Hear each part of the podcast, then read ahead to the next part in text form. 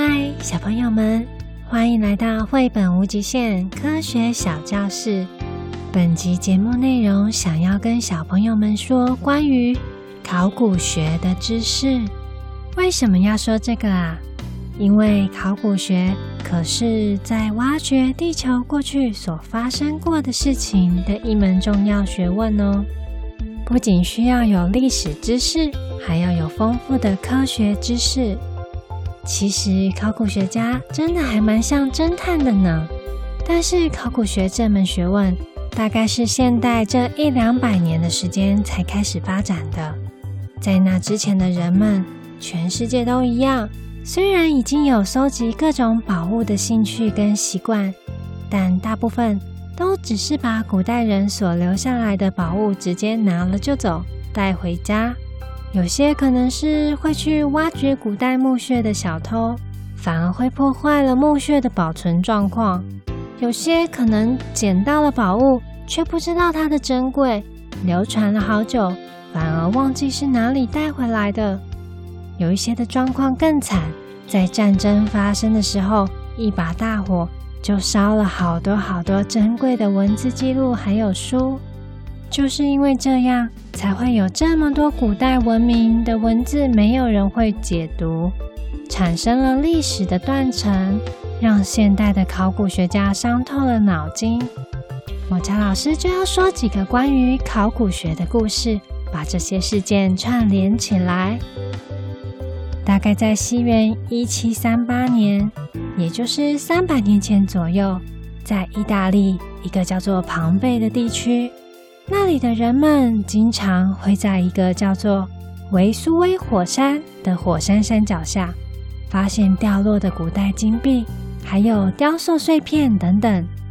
这件事情就传到当时统治那个区域的那不勒斯王后她的耳中，王后觉得很好奇，所以。她就请国王下令对维苏威火山进行大规模的挖掘活动。原来啊，在维苏威火山的山脚下，曾经住了一群希腊人，大概是西元前六百年左右哦。这个城市在那里发展了各种商业活动，非常的热闹。但是在西元七十九年的时候，一场灾难突然降临。维苏威火山爆发了。这一天，火山口喷出的岩浆，还有石头与大量的火山灰，就这样把庞贝城给埋起来了。这个古代城市就这样被掩埋在地底下，有一千六百多年的时间，直到被那不勒斯王后所派的人给挖掘出来。庞贝古城就像睡美人的童话故事一样，因为火山掩埋的关系。那个时代人们的生活恰好就这样被原封不动的保存下来了。因为这个事件，就有考古学家开始记录下发掘这个古城的过程，写成书发表，让人们开始有了重视保存历史遗迹的想法，也让更多人产生了考古梦，打探着各种消息，阅读历史文献。学习鉴定古物的方法，就想着能不能找到像庞贝一样被遗忘的古城呢？没想到后来发掘到的东西，比庞贝古城还要早更久更久之前哦。世界各地开始有考古学家提出，自己挖掘到了几万年前的人类所留下来的物品，是用石头做成的斧头。原本大家以为人类的历史可能只有六千年左右，那考古学家他们是怎么证明这些斧头有几万年的历史呢？原来是靠挖掘到这个石斧的所在的地层位置去判断。怎么样靠地层位置判断呢？小朋友有没有去玩过沙子？我们在堆沙堆的时候，越晚覆盖上去的沙子，就会在越上层。你如果越早把东西藏在沙子里，那这个东西就会在越底层。所以，按照时间的早晚，从下面往上堆积，通常比较接近现代的，晚期的地层就会压在早期的地层之上。所以，考古学家他们在挖掘的时候，都是需要记录下这些古代物品所挖掘出来的地层哦。后来，也有一对生活在英国的医生夫妇，在西元一八二二年的时候，曼特尔夫人她走在一条新开辟的道路上，那这里的山壁呢是新露出来的，所以她就很仔细的在观察。结果，她就注意到岩层之中有着动物的牙齿化石。不过，这个牙齿比一般所看到的动物牙齿化石还要大。他们就带着牙齿化石去博物馆寻找标本，找到了有一点像是鬣蜥的牙齿，但是又比鬣蜥的牙齿还要更大哦。这是人类第一次认识到恐龙的化石。考古学家们开始去记录这些地层的年代，并且去分类：古生代、中生代，还有新生代。古生代就是有着地球最古老的远古生物所在的地层，大约是五亿八千万年前开始，持续了三亿年的时间哦。古生代的地层最底下，也就是最早的是寒武纪。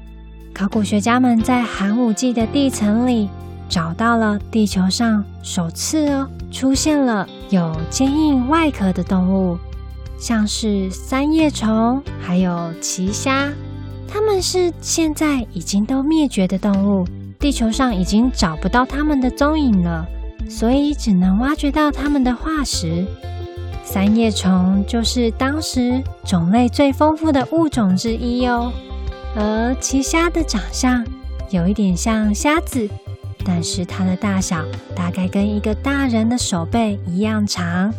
而且奇虾是当时会去掠捕其他动物的掠食者，三叶虫就是它的食物哦。后来古生代的地层从早期到晚期分成了奥陶纪、志留纪、泥盆纪、石炭纪、二叠纪。这些都是用来分类地层，而泥盆纪的地层就找到了很多鱼类的化石，也就是鱼类的时代哦。同时期啊，在陆地上的植物也不断的发展。到了更晚的石炭纪，已经找到会用四只脚走路的动物化石，也有找到会飞行的昆虫。在古生代的最晚期，二叠纪。那时候，地球上的大陆已经全部合并，变成抹茶老师在《陆地与海洋》特辑所说过的盘古大陆。不过，在二叠纪的晚期，地球上突然发生了一次大灭绝。什么是灭绝呢？就是地球上有大量的物种在同个时期全部死亡哦。刚刚讲到的三叶虫。就是在二叠纪的时候灭绝的。为什么考古学家会知道呢？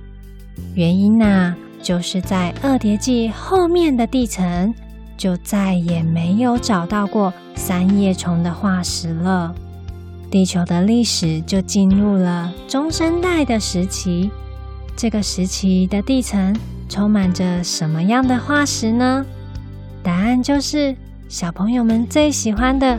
恐龙的时代哦，分别是三叠纪、侏罗纪，还有白垩纪。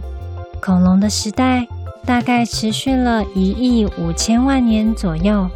到了白垩纪的晚期，可能是陨石突然撞击地球，结果造成气候突然的变化，又产生了一次大灭绝，使得恐龙沉睡于地底。让现在的我们也只能看到挖掘出来的化石。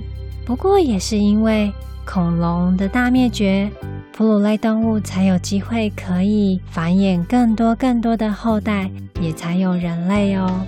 那恐龙的时代，中生代结束后，地球进入了新生代，大概就是从六千六百万年前一直到现在。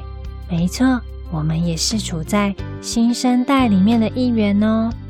在新生代比较早期的地层，就开始挖掘到好多好多的哺乳类动物。举个例好了，像是大地懒，从它留下来的骨骼跟牙齿、爪子的化石，去判断它的长相，其实跟现在的树懒有一点相似。不过，大地懒的体型可是跟树一样高哦，差不多就是像长颈鹿那么高哦。还有小朋友比较常在卡通里看到的剑齿虎跟猛犸象，这些动物的灭绝，可能跟古代的人类开始出现有关。人类是怎么出现的呢？抹茶老师想要留到下次的特辑再分享。我们这一集先说生命究竟是怎么开始的吧。刚刚有讲到，考古学家在寒武纪的地层开始发现了许多生物的化石。那么有一个小问题，在寒武纪之前的地层呢，是不是可以找到这些生物的祖先呢？应该可以找到生命的起源吧。但是在前寒武纪的地层里，那个时期的岩石已经过于久远，很难判断，所以考古学家只能在里面找到一点点线索。像是一些细菌的化石，或是比较简单的多细胞生命。凭借着猜测，假想当时的气候，还有海洋组成的成分，各种条件配合的状况下，在海洋里就形成了最简单的细胞。这些细胞开始会自己工作，会自己又复制出另外一个细胞。也就是可以产出更多后代的能力。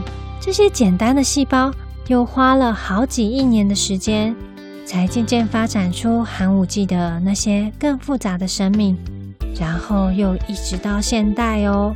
而这些生命又是如何改变、如何进化、如何串联在一起？下次我们就要讲达尔文的演化论喽。绘本无极限。我们下次见，拜拜。